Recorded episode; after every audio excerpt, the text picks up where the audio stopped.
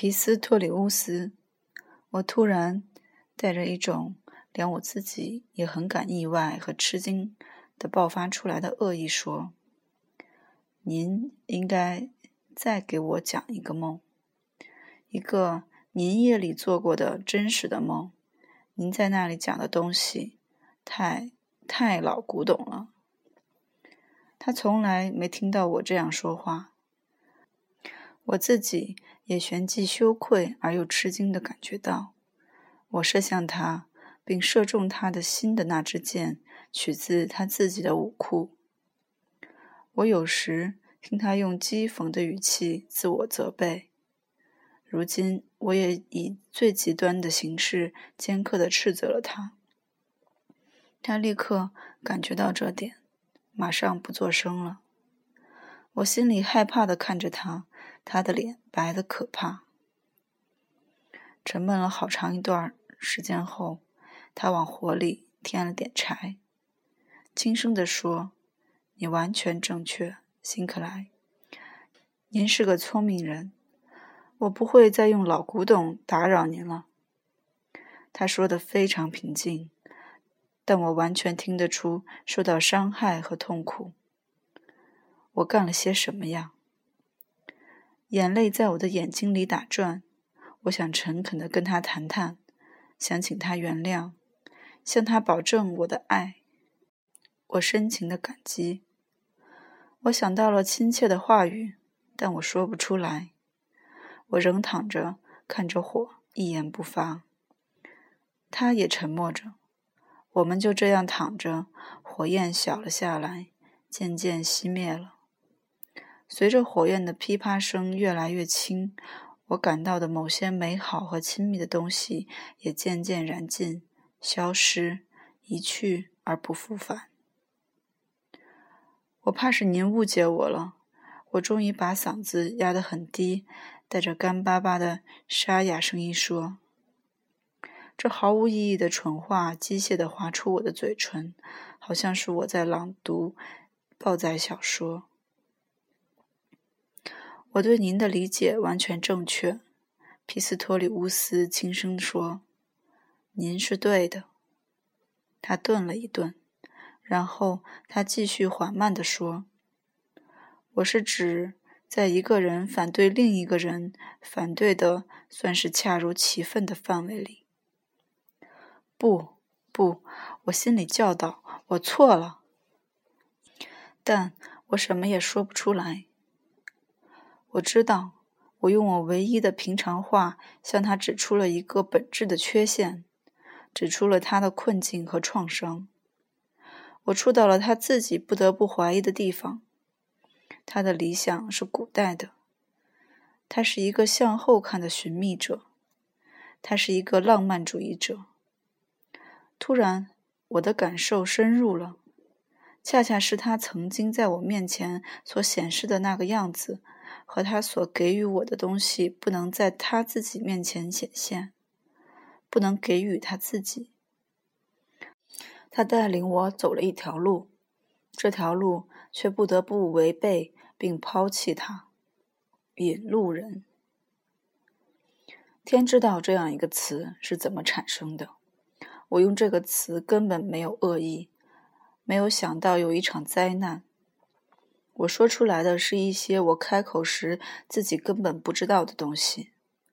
我对一个小小的、有些诙谐、有些尖刻的想法让了步，于是从中产生了命中注定的事情。我干了一件小小的、无意的粗鲁事，这对他来说却是一个判决。哦，我当时。是多么希望他想发怒，想保卫自己，想对我咆哮啊！他一点也没有这样做。所有这一切都不得不由我在内心自己来干。要是他笑得出来的话，他早就微笑了。可他笑不出。由此，我清楚地看到我对他的打击是多么沉重。皮斯托里乌斯。这样无声无息地忍受了我，他的多管闲事、忘恩负义的学生的打击。他沉默着，承认我正确。他把我的话当作命运认了。他这样做，使我憎恨起自己来，使我的轻率越发漫无边际了。当我攻击时，我猜想打中的是一个会顽强反击的强者；现在，则是一个沉寂的、忍耐的人，一个默默的投降的、无能力抵抗的人。我们久久地躺在逐渐响灭的炉火面前，每块烧红了的木柴，每堆卷曲的灰烬，都唤起了我对幸福、美好。丰富的时光的回忆，并把我对皮斯托里乌斯欠下的罪过越堆越高。我终于忍受不了了，我站起身来走了。我久久地站在他的房门前，久久地站在漆黑的楼梯上，还久久地在屋子外面等着，看他是否会出来跟着我。后来我离开了。在城里、城外、公园、树林，走了一程又一程，一直走到天黑。当时我第一次感觉到我额头上的该隐标记。我只是慢慢才沉思起来，我所想的一切都带着谴责自己和为皮斯托里乌斯的辩护的意图，而一切都适得其反。我千百次。准备悔过并收回我鲁莽的话，这可是真话。直到现在，我才理解皮斯托里乌斯，才在我面前建造起他那个完整的梦幻。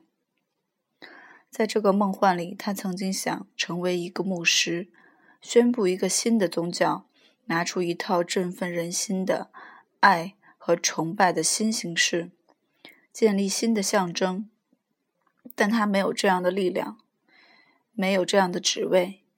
他太热衷于过去的东西，他对以前的事情了解的过于详细。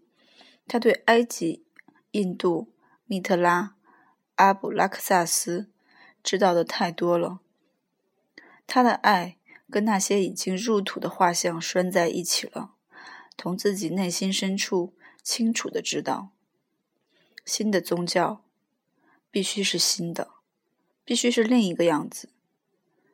它应该从新鲜的土壤里冒出来，而不应该从收藏室和图书馆里创造出来。他的职责也许就像他跟我一起所做的那样，是帮助人们走向自身，给予人们前闻所未闻的东西和新的神灵。这不是他的职责。这时，我像被一股烈焰烧着了一样，突然认识到，每个人都有一个职位，但是谁也不允许自行选择、规定和随意掌管职位。想要新的神灵是错误的，想随便拿一点东西给予世界是完全错误的。对觉醒的人们来说。除了寻找自己，内心坚定起来，在自己的道路上摸索前进，而不管它通向何方，这样一种责任之外，绝没有其他责任。这深深地震动了我，这是我这场经历的收获。我常常考虑的未来的图景，我梦到可能会赠给我的角色，也许会去做诗人，或者去做先知。或者去当画家，或者随便什么。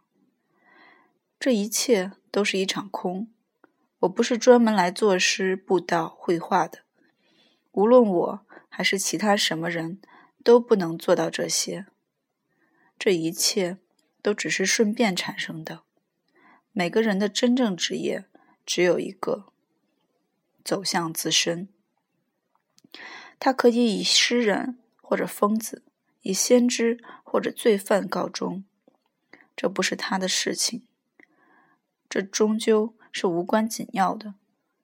他的事情是找到自己的命运，不是随便哪一个命运，并在内心充分享受它，完整而不间断的享受它。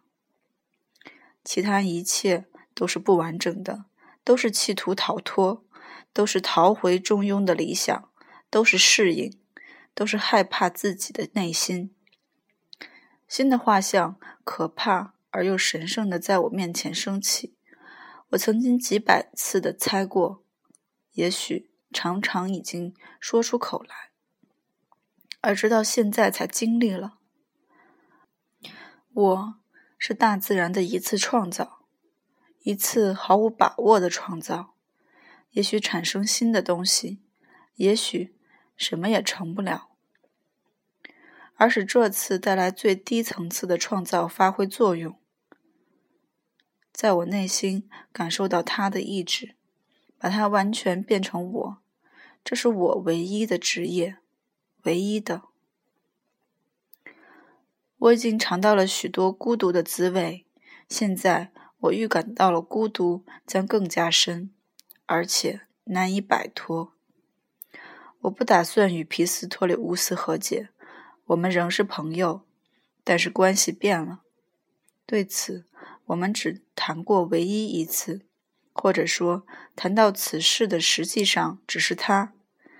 他说：“我希望做个牧师，这您知道。”我最想成为新宗教的牧师。对这个宗教，我们有这么些预感。我永远也不能成为这样一个牧师，这我现在知道，过去也知道，只是没有完全承认。我正是要进行另一种礼拜，也许在管风琴上，也许用其他方式，但是我必须。始终置身于某些我感到美好和神圣的东西之中，管风琴的音乐和秘密宗教仪式、象征和神话。我需要这些，不想离开他们。这是我的缺陷，因为我有时知道辛克莱，我有时知道我不该有这些愿望，他们是奢望和缺点。如果我干脆听任命运的摆布而没有要求，那就更加伟大，更加正确。但是这我做不到，这是我唯一做不到的事情。也许您能行，这很难，这是所有的事情中唯一真正艰难的，我的小伙子。我常常梦见此事，但我做不到。我对此感到不寒而栗。我不能这样一丝不挂的孤独的站着。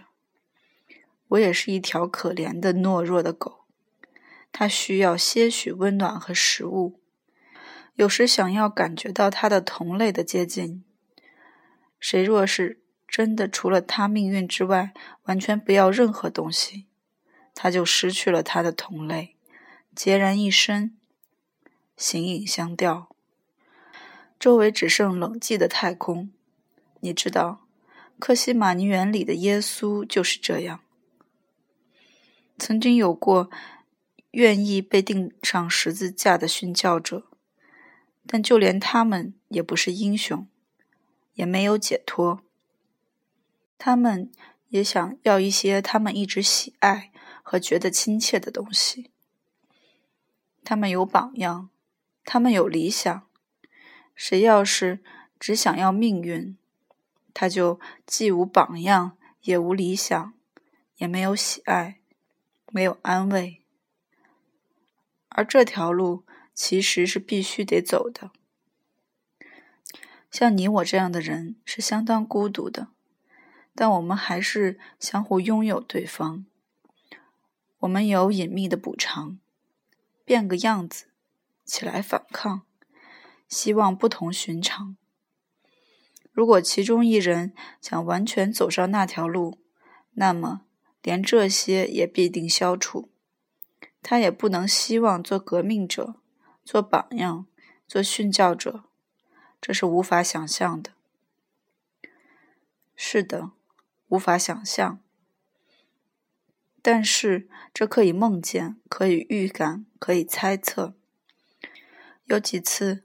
当我得到完全安静的一个小时，我对此就有所感觉。于是我向内心看去，盯着我命运画像上睁得大大的、凝视着的眼睛。他们可能充满智慧，他们可能充满疯狂，他们可以放射爱情或者恶毒，这都一样。对此，你什么也不能选择，什么也不能希望。你只能寄希望于自己。只能寄希望于自己的命运，在这个方向上，皮里托里乌斯当了我一段路的引路人。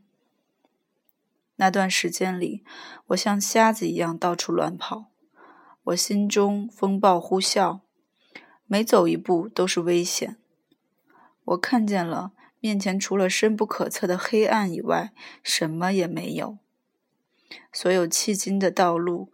都在黑暗中消失，沉默。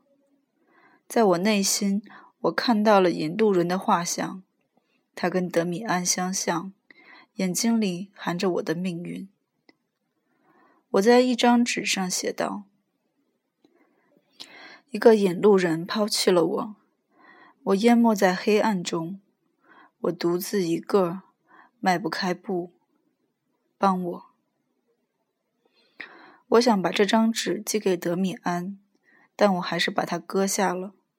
每当我想做这件事的时候，总显得幼稚可笑，毫无意义。但我背下了这个小小的祈祷，常常向内心做这个祈祷。它每时每刻都陪伴着我。我开始猜想什么是祈祷。我的中学时期结束了。我该做一次假期旅行，这是父亲想出来的主意。然后我应该上大学，该读什么系我不知道。我被准予读一个学期哲学，即使对所有其他决定，我也是同样不会有什么意见的。